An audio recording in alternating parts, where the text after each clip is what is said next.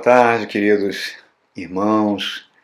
Que alegria, que alegria a gente ter mais um encontro, mais uma oportunidade de meditarmos, de crescermos com a palavra de Deus, de aprendermos mais sobre as Escrituras Sagradas. A Bíblia que é o tesouro, que é a carta de amor de Deus para nós. E nós temos trabalhado numa carta muito linda, que é a segunda carta do apóstolo São Pedro. E essa carta maravilhosa, ela também é uma carta muito grave, é uma carta que fala de coisas muito importantes para a vida de um cristão, para a vida de uma pessoa que tem Jesus como Senhor e Salvador. E hoje nós vamos continuar a falar sobre um tema que o apóstolo Pedro aborda e que é muito pouco pregado, é muito pouco pregado nas igrejas, né? Mas é um assunto de extrema importância. E o título dessa mensagem, desse nosso vídeo, é um título que eu tiro da própria NVI, né? Quando ele fala sobre os falsos mestres e a sua destruição. Então eu vou falar sobre qual seria o título mais aproximasse disso aí? Seria Um Destino Terrível. Claro que ninguém gosta de falar sobre isso. É claro que nenhum pregador, nenhum ninguém que, que se propõe a ensinar as escrituras sagradas gostaria de falar sobre um tema que tem um título dessa natureza, né? um título tão forte, um título tão grave, um título tão importante, mas ao mesmo tempo está na Bíblia. E por estar na Bíblia, por ser palavra de Deus, é para o nosso bem que a gente medite sobre esse texto, que a gente aprenda que a gente cresça com ele. Nós temos falado que o apóstolo Pedro, ao escrever essa segunda carta, é quase que. É quase não, é um testamento que ele está deixando para a igreja. A igreja da sua época e a igreja de todos os séculos. A igreja noiva do Cordeiro, a igreja que vai estar presente na volta de Cristo. Então é, serve para todas as gerações. É um texto extremamente atual, importante.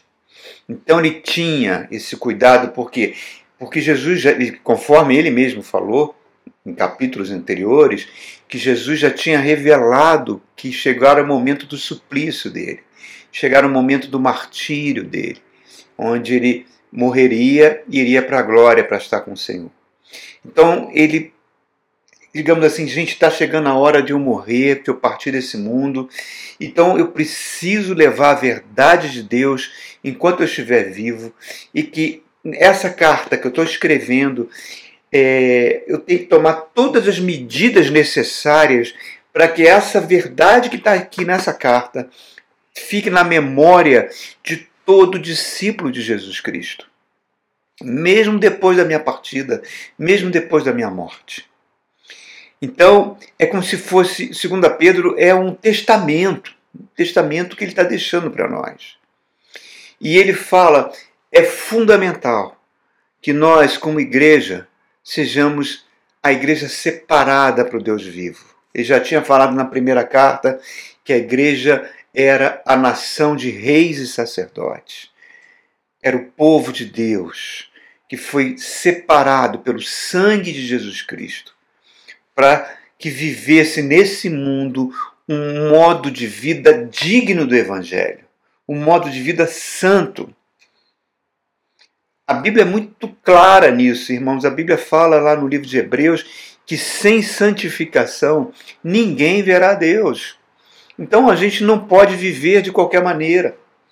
Nós temos que viver aquilo que o apóstolo fala no, no, na carta aos Romanos, no capítulo 12, apresentar os nossos corpos como sacrifício vivo e agradável a Deus. Este é o nosso culto racional.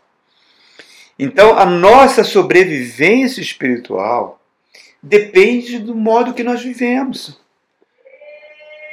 A nossa sobrevivência eterna vai ser função do modo que nós estamos vivendo hoje. Depende do modo de vida que nós estamos levando hoje. Então, a Bíblia fala que, lá na carta aos Gálatas, que o Espírito Santo em nós, ele tem como objetivo produzir frutos. Frutos, ou o fruto do Espírito, que nos aproxime cada vez mais da imagem e semelhança de Jesus Cristo. Para isso, nosso viver é um viver pautado por uma disciplina. Pautado por uma disciplina que é norteada pela palavra de Deus. Eu não posso viver de qualquer maneira, eu tenho que viver de acordo com a palavra, com a lei de Deus.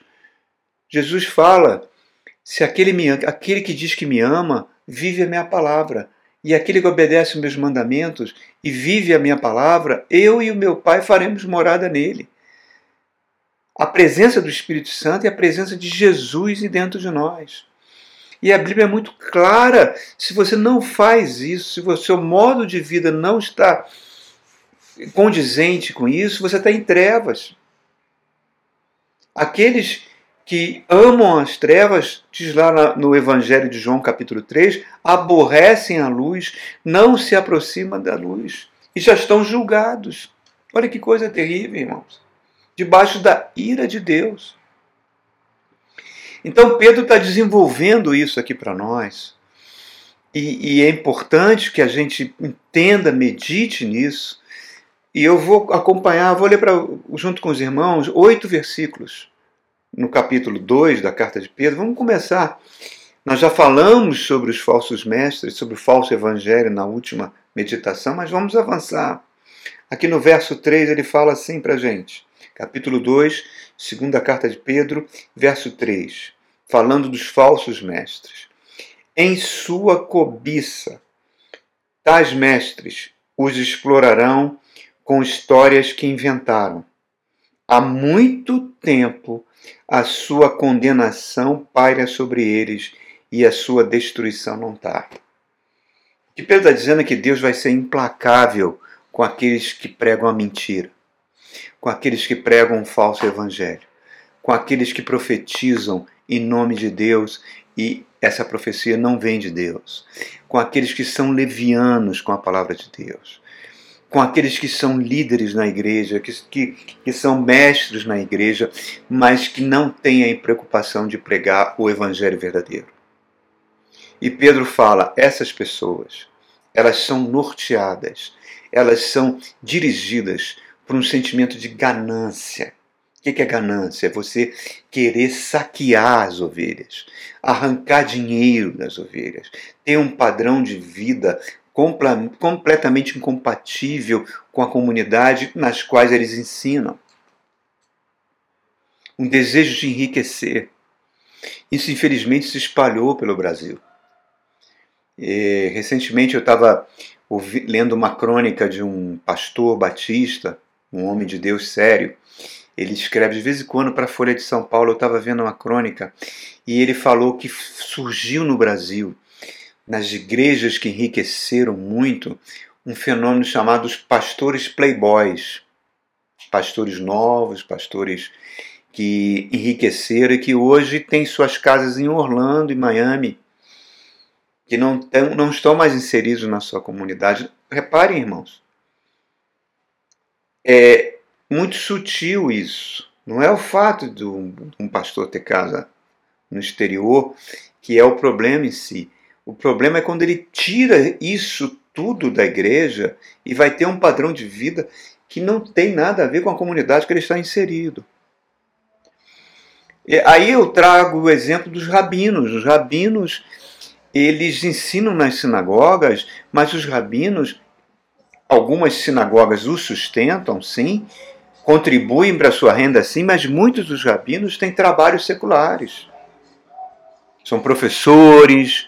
Né? O próprio apóstolo Paulo está lá na Bíblia, na cidade de Éfeso. Ele se junta a Priscila e Áquila para construir tendas, para viver de, de confecção de tendas, ao mesmo tempo que ele recebe a oferta da igreja de Tessalônica e da igreja de Corinto, que ajudam no seu sustento, mas ele tinha um trabalho secular também. Há problemas de um, de um pastor viver exclusivamente da igreja? Não, não há problema nisso. Problema nenhum.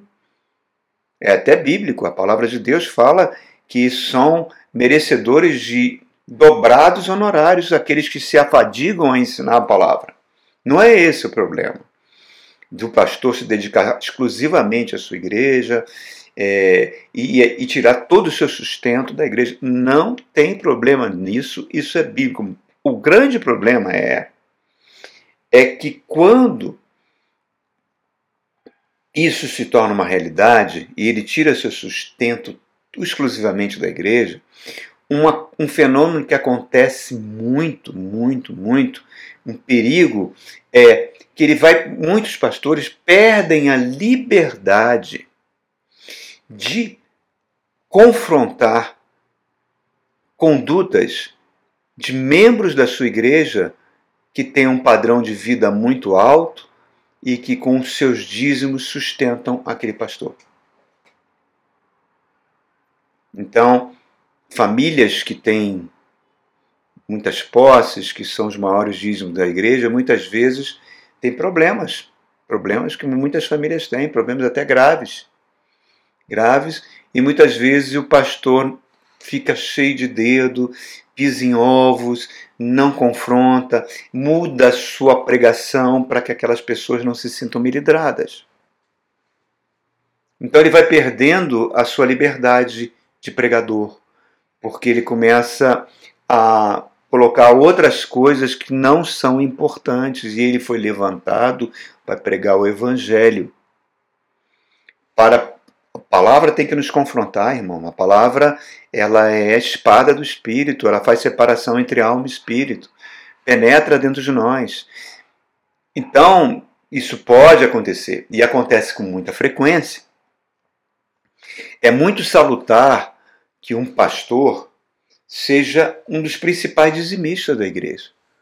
Que toda a renda que ele tiver, que ele dê o dízimo, que ele seja o exemplo para os outros membros. Que ele dê o dízimo do seu trabalho secular e o dízimo do seu trabalho da igreja. Né? E que as contas da igreja não sejam uma caixa preta, onde ninguém tem acesso. Não, que haja balancetes contábeis que os membros que quiserem consultar como os seus dízimos e as ofertas estão sendo aplicados, que eles possam ter acesso aos balancetes, que tenha tesoureiros na igreja, que façam parte da membresia e que esses tesoureiros estejam à disposição do corpo da igreja para informar os recursos que a igreja tem, quanto o pastor é pago, se a igreja paga um plano de saúde para o pastor, enfim, que seja tudo aberto, tudo cristalino, tudo muito claro, irmãos. A comunidade cresce sadia dessa forma.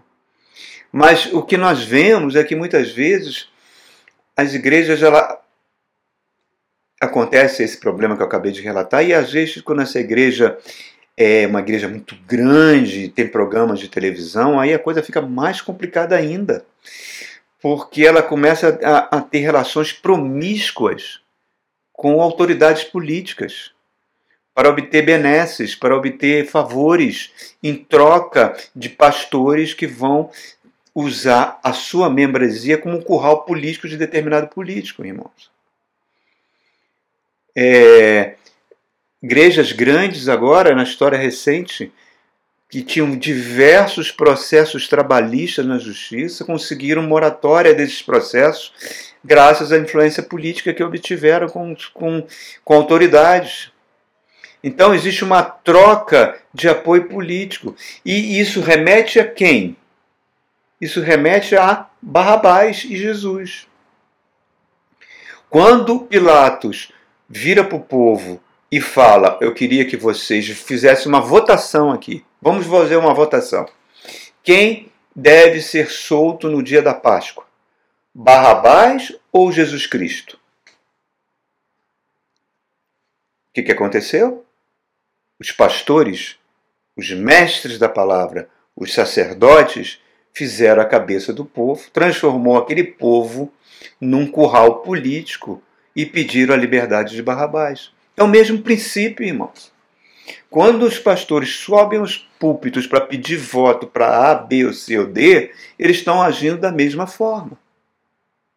O princípio é o mesmo. A verdade, o evangelho, tem que ser algo cristalino, que tem que ser algo transparente. A igreja é luz, a igreja é sal da terra.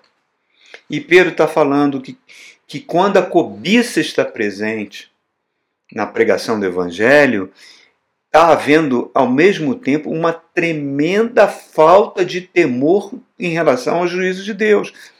E Pedro está falando: ó, o juízo vai vir, irmãos. A destruição chegará. O destino de vocês será terrível. A falta de temor de Deus vai trazer um destino terrível.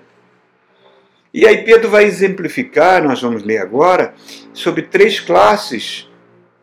Né? Três classes. Primeiro ele vai falar dos anjos que se rebelaram ao pecado deles. Depois ele vai falar da humanidade que era contemporânea de Noé, antes do dilúvio, e depois ele vai falar pós-dilúvio, a história de Sodoma e Gomorra, para mostrar a ira de Deus se manifestou sobre essas classes de forma terrível. Deus não muda, querido. Ah, nós estamos vivendo debaixo da graça, mas o próprio livro de Romanos fala para a gente: eu agora estou debaixo da graça, então vou pecar? Não. Eu não sou mais escravo do pecado. Eu tenho que produzir boas obras, irmãos. Obras de amor, obras de compaixão, obras de crescimento do Evangelho. Então Pedro vai falar, olha o que ele vai falar agora. Ele começa abordando o pecado dos anjos. Olha aqui no verso 4, quando ele fala assim: Pois Deus não poupou a anjos quando eles pecaram, mas os lançou no inferno. Algumas traduções fala Tártaro, outras fala Hades, né?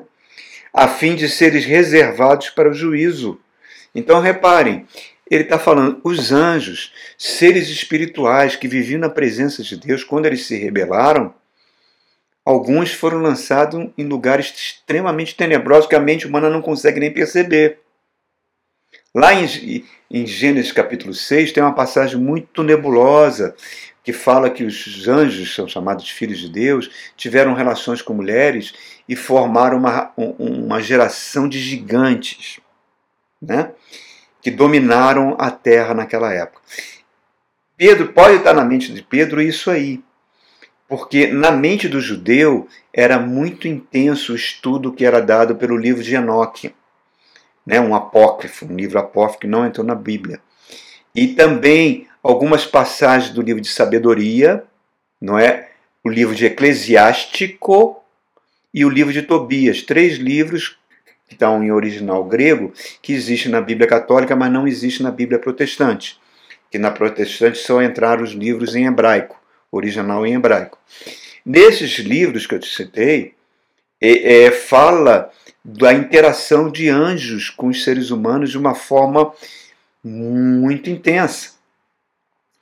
E no livro de Enoque fala que essa geração de seres humanos que foi formada, eles tinham uma sexualidade desenfreada, praticavam canibalismo, praticavam genocídio, e eles foram, esses anjos, Deus os algemou e deixou eles presos até o dia do juízo eterno, que vai acontecer. No livro do Apocalipse fala de algumas classes de anjos que estão presos, que vão ser soltos para atormentar a humanidade, como juízo de Deus.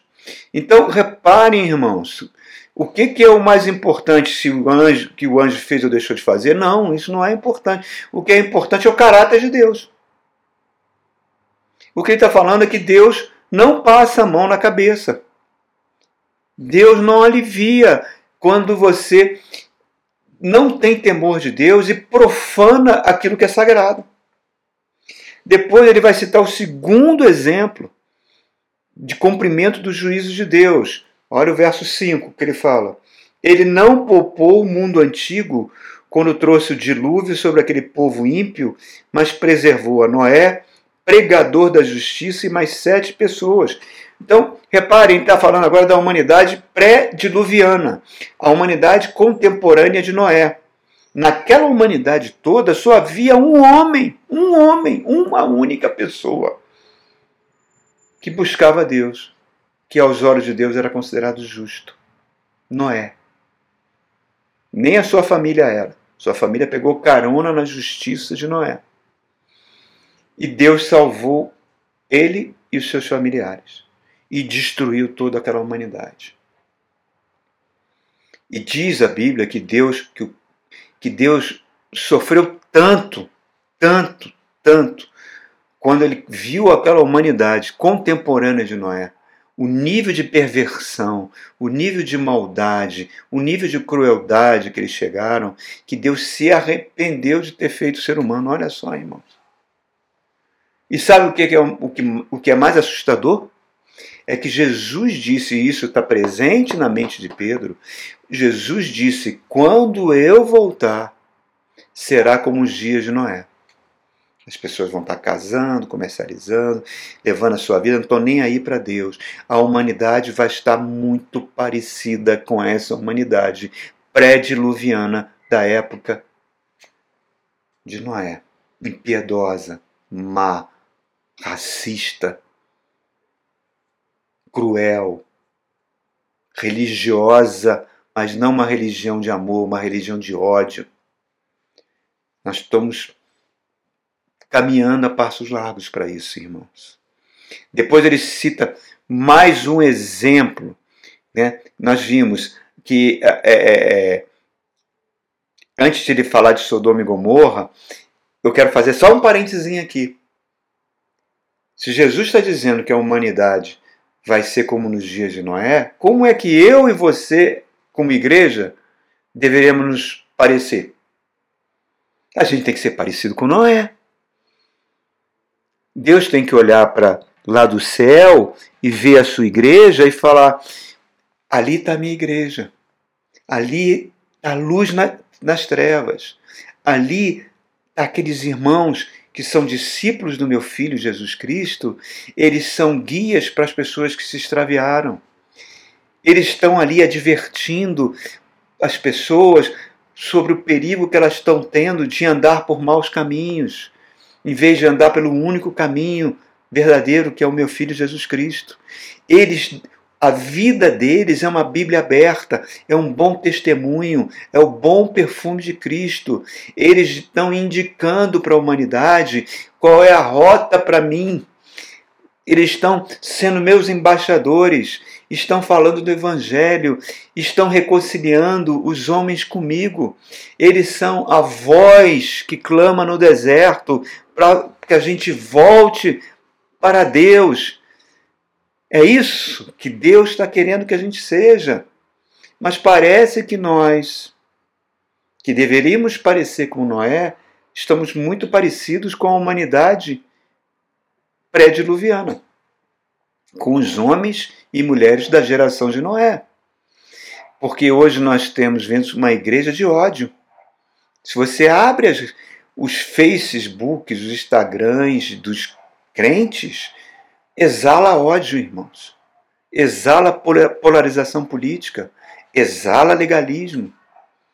Parece que está todo mundo com uma espada na mão, que nem Pedro estava antes da sua conversão, cortando as orelhas de Malcos da vida, né? Os Malcos, o soldado que foi prender Jesus, Pedro puxou da sua espada e cortou a orelha dele. E Jesus foi lá e curou a orelha do soldado.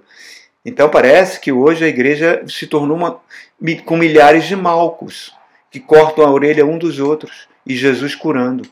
Ou então aqueles homens que queriam apedrejar a adúltera e Jesus libertando. Então, são religiosos que perderam o amor. Perderam o amor. Hoje eu tive a oportunidade, hoje mesmo, de ver um testemunho de uma ex-modelo que se converteu e a sua mágoa que ela tem de uma grande igreja. E ela falou: Olha, eu prefiro fazer o concurso de Miss Bumbum do que congregar na, naquela igreja. Meu Deus, isso, olha o ponto que nós estamos chegando, irmãos. Olha o ponto de ódio que nós estamos chegando. Precisamos, precisamos voltar ao primeiro amor. quando Jesus fala da igreja de Éfeso, no Apocalipse, ele só fala coisa boa. Vocês foram vigilantes, vocês amaram a palavra, vocês foram contra os falsos mestres, contra os falsos apóstolos, mas eu tenho uma coisa contra você: vocês perderam o primeiro amor.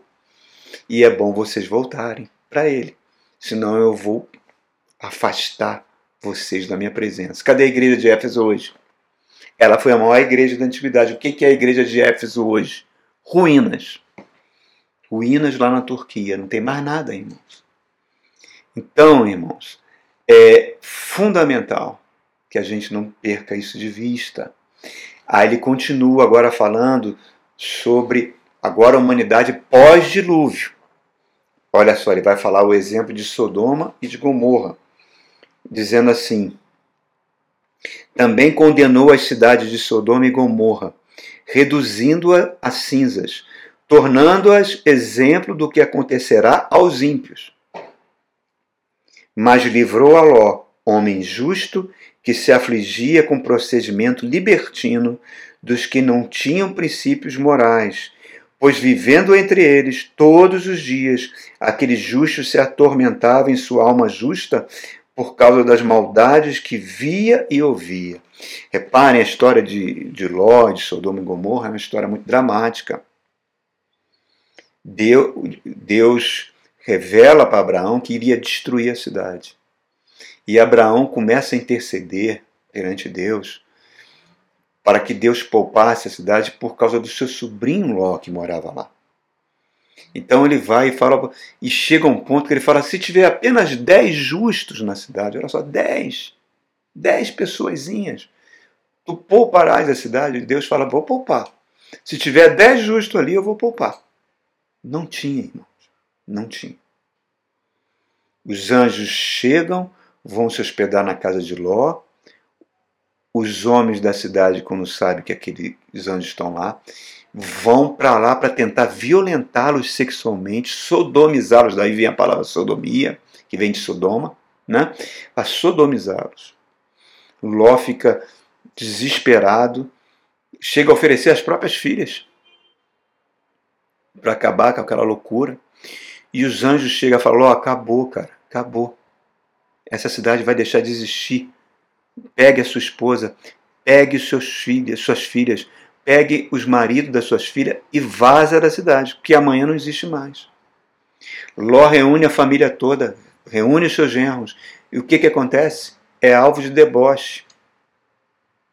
Os seus genros dizem que não vão sair da cidade. Ló fica em dúvida, Ló fica em dúvida. O anjo é obrigado, a prosperidade que Ló conquistou na, sua vida em Sodoma, que fez ele enriquecer, né? parece que ainda estava amarrando ele ali. E os anjos chegam, cara, tu tem que ir embora. Diz a Bíblia que eles tiveram que agarrar, como Ló estava indeciso, eles agarraram pela mão Ló e falaram: vamos empurrar, quase que levaram ele à força. Ele, a mulher e as filhas, porque os genros não quiseram ir. E nessa caminhada, né? Deus manda enxofre sobre a cidade, destrói as duas cidades, destrói as duas populações. E a ordem que Deus deu para que eles nem olhassem para trás, não foi cumprida. A mulher de Ló sentiu saudades da vida que ela levava. E vira e diz que ela é transformada numa estátua de sal.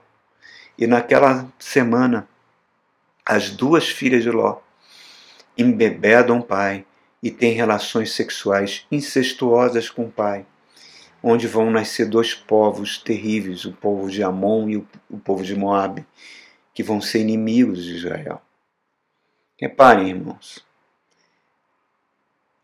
o horror de uma vida sexual totalmente degenerada. Aí você fala, ah, eles foram destruídos por causa da sua imoralidade sexual, que hoje é uma coisa comum, comum, comum, nos lares, se tornou algo comum.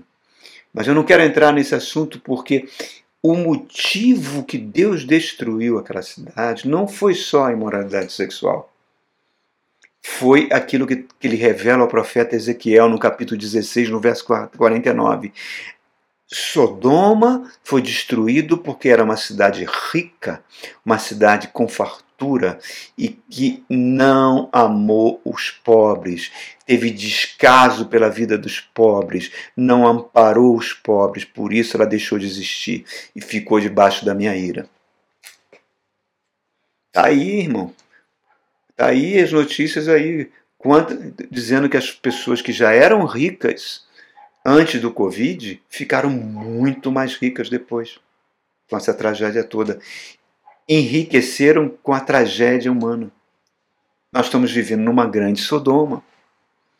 Então, queridos, ele está mostrando esses exemplos para mostrar como é o caráter de Deus. E ele finaliza no verso 9 a 11, ele finaliza falando o seguinte, ó: "Vemos, portanto, que o Senhor sabe livrar os piedosos da provação, livrou Noé, livrou Ló, e manter em castigos os ímpios para o dia do juízo, especialmente os que seguem os desejos impuros da carne.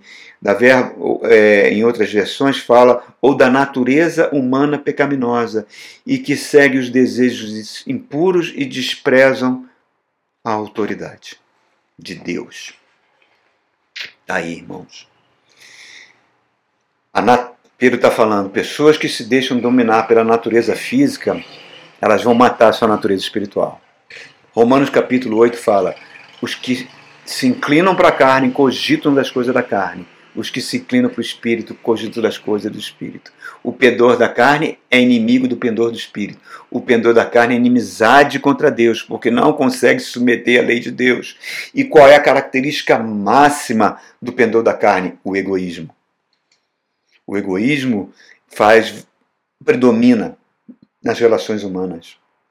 E você vê isso por meio de governos, por meio de políticos, por meio de maridos e esposas, por meio de pais com os filhos, por meio de namorados com namoradas, onde as pessoas só usam as outras para servirem aos seus interesses. Isso está ficando cada vez mais parecido. As pessoas estão ficando mais egoístas, mais egocêntricas. E com isso elas vão se demonizando. Um demônio nada mais é que um ego absoluto. E, e isso faz que a pessoa ouse, ouse desafiar a vontade de Deus. E o pior são aqueles que conhecem a vontade de Deus, conhecem a Bíblia e delibera de forma deliberada não cumprir a palavra de Deus, pior, distorcendo ela. Despreza os conselhos que a palavra traz, porque muitas vezes tá, vai contra a sua vontade. E Pedro fala também que eles chegam ao ponto de desprezar os próprios anjos os seres espirituais. Falsos pastores que atacam os seres espirituais. Irmão, isso aí basta você ir num culto dessas grandes igrejas neopentecostais, onde eles mandam a pessoa, humilham a pessoa ali, dizendo que ela está endemoniada, pergunta o nome do demônio, manda botar o mão para trás, manda fazer um espetáculo circense de humilhação. É, é, muito difícil falar sobre essas coisas, irmãos. Eu, eu me lembro que quando eu estava fazendo doutorado na UNB, é, há muitos anos eu tive, chegou a minhas mãos, uma tese da, de doutorado da USP em Ciências Sociais, onde ele analisou essa, essa grande igreja que fazia isso. E o, o, a hipótese a pesquisa científica dizia o seguinte: que essas igrejas fazem que os demônios sejam seus parceiros na sua liturgia. Em suma, elas enriquecem usando os demônios. É uma parceria. Eu não sei o que dizer. Eu não sei o que dizer. Eu sei que isso é muito assustador. Eu termino essa pregação citando duas passagens que tem no livro de Daniel. Uma é o segundo sonho que o rei Nabucodonosor tem e fica muito perturbado e conta para Daniel. E Daniel tem até medo de interpretar aquele sonho, ele já sabia a revelação do sonho, Mas ele fala: Meu Deus, rei, pelo amor de Deus, o que resta do, do tempo do seu reinado, seja misericordioso, cuide dos pobres, cuide dos necessitados, para que essas coisas que você sonhou não aconteçam contigo. Porque você vai ficar louco, você vai perder o seu reinado, você vai ser lançado na selva, o orvalho vai cair sobre você, teu cabelo vai crescer, tua barba vai crescer, tuas unhas vão crescer, você vai perder o juízo, vai perder o reinado, até você reconhecer que o céu é que domina tudo. E acontece tudo isso. Nabucodonosor, que foi o maior imperador de o grande primeiro imperador da humanidade, né? Conquistou países, acaba como um louco numa na selva, na floresta, vira, vive como bicho, até que ele reconhece e o seu juízo volta e o seu reinado volta, que Deus governa sobre todas as coisas. Depois, no capítulo seguinte, o neto de Nabucodonosor, o rei Belsazar, faz uma orgia de álcool, bebidas e mulheres e concubinas, e numa total falta de temor a Deus, manda vir os vasos sagrados que foram tirados do templo de Jerusalém e manda servir vinho para suas concubinas, para regar a sua orgia. E nisso aparece uma mão que começa a escrever na parede. Ele fica perturbado, todo mundo viu aquela mão, mandam chamar Daniel, e Daniel interpreta aquelas palavras e fala: para você acabou. Você foi pesado, acabou. E diz que naquela noite ele foi morto e o império da Babilônia foi destruído. Assim. Irmãos, os céus controla tudo quando a gente despreza o sagrado, quando a gente permite que falsos ensinos, falso evangelho profane a nossa maneira de viver, faça que as influências celestiais não tenham mais efeito na nossa mente sobre as nossas vidas. Vamos cada vez ficando mais carnais, mais presos a esse mundo, esquecendo que Deus governa tudo que o céu governa tudo. Vou me tornando cego e surdo às visões e aos chamados de Deus na minha vida. O meu destino será terrível. Será terrível. Irmãos, o livro de Levítico na Bíblia é um livro todo voltado para o culto a Deus. E ele institui o sacerdócio, sacerdócio levítico. A tribo de Levi é separada e alguns homens serão daquela tribo serão sacerdotes, serão Kohanim, é o nome que se dá. Havia o, o, o Kohen Gadol, que era o supremo sacerdote, o sumo sacerdote, cujo primeiro deles foi Haharon, que a gente traduz como Arão, né? Ele, irmão de Moisés. E esse livro é ensinado nas sinagogas há milhares de anos. Aí você fala, poxa, mas tem tantas regrinhas que é só para os sacerdotes, por que, que o povo judeu precisa aprender? Por que não fizeram só um manualzinho só para os sacerdotes? Por que, que tem que ensinar para todo mundo? Porque a Torá, a Bíblia, faz questão de que os sacerdócios sofram uma supervisão pública da nação. O povo de Israel tinha que supervisionar o serviço dos sacerdotes. Eles tinham que prestar contas a Deus e, ao mesmo tempo, estar debaixo do crivo do povo. Eles foram separados para isso. Isso era muito sadio, muito sadio. E eles, ao mesmo tempo, eram, são até hoje né, considerados irmãos dos judeus e não uma classe de ungidos, uma classe que se acha elite do povo, não. Eles estão ali para representar o povo perante Deus. Começou com Arão, com Arão, o primeiro, que era uma pessoa cheia de defeitos, irmãos. Vocês vê lá, quando Moisés sobe ao monte, demora muito o povo começa a ir em cima de Arão. Pô, esse Moisés morreu, cadê Moisés? Faça um Deus para nós. Arão manda vir o ouro, manda ouro aqui para mim, manda ouro. Faz um bezerro de ouro e fala aqui é o seu Deus. Arão. Moisés desce o monte, fica indignado, destrói aquele bezerro, e ainda pergunta para Arão: como é que tu faz um negócio desse, rapaz? E sabe o que ele responde? Ah, eles mandaram ouro, aí de repente virou esse bezerro.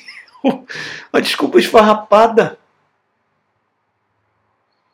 E logo em seguida, os seus dois filhos morrem. Nadab e Abihu, os dois morrem porque levaram fogo estranho ao altar. Aquilo causou uma dor em Arão tão grande, mas ele não reclama. Ele se cala.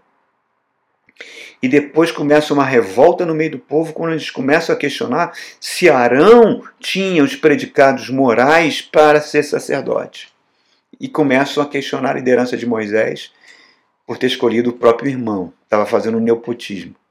Deus desce e dá, fica muito aborrecido com isso e fala: olha, tudo bem, faz o seguinte: cada tribo, cada príncipe das doze tribos vai pegar uma vara seca e vai levar lá no meu santuário, diante da arca da aliança, e vai colocar ali de noite.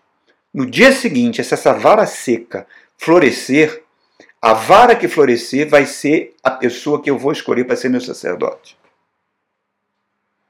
Das doze varas, só uma floresceu.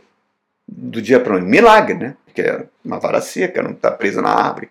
Uma vara de amendoeira que deu flor de amendoeira e deu pequenos frutos do dia para a noite, que foi a vara de Arão. O que, que isso nos ensina?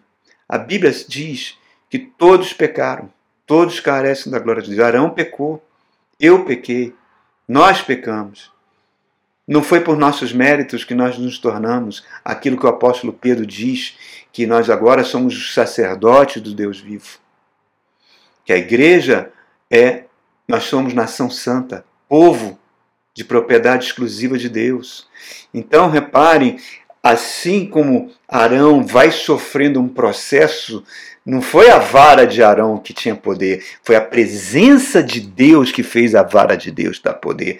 E essa presença vai transformando Arão, e Arão vai se vai se tornando uma pessoa com maior amor, com maior empatia, com maior compaixão pelo povo. É lindo. Tem uma passagem que Deus lança uma praga terrível e vai matando gente, matando gente, matando gente. Arão corre, pega o um incensário e começa a balançar o incensário e dizer: Senhor, tenha misericórdia do povo, tenha misericórdia do povo, até que a praga cesse. O Cohen Gadol, o sumo sacerdote escolhido por Deus. Deus fala: Eu sou Rachem eu sou santo. Sede santos, porque eu sou santo. A igreja tem um papel nesse mundo, irmãos. E Pedro está falando: existe um destino terrível para aqueles que se dizem igreja, mas são sinagoga de Satanás. Não vamos entrar nessa furada, irmãos. Vamos amar a palavra de Deus.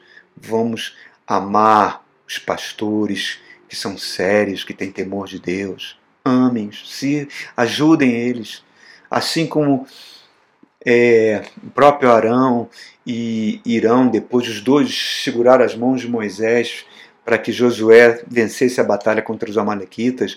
Ajudem esses homens de Deus que estão aí espalhados por esse planeta, muitas vezes solitários, muitas vezes com muitas dificuldades muitas dificuldades familiares, financeiras, porque são pessoas frágeis como eu e você somos e que precisam do apoio seu, assim como os, como os sacerdotes, como os corranins são apoiados pela nação de Israel, que nós possamos apoiar os verdadeiros líderes, os verdadeiros pastores, ajudá-los nessa missão tão linda de pregar o Evangelho. Porque sem santidade, irmão, ninguém, ninguém verá Deus. Amém? Deus abençoe.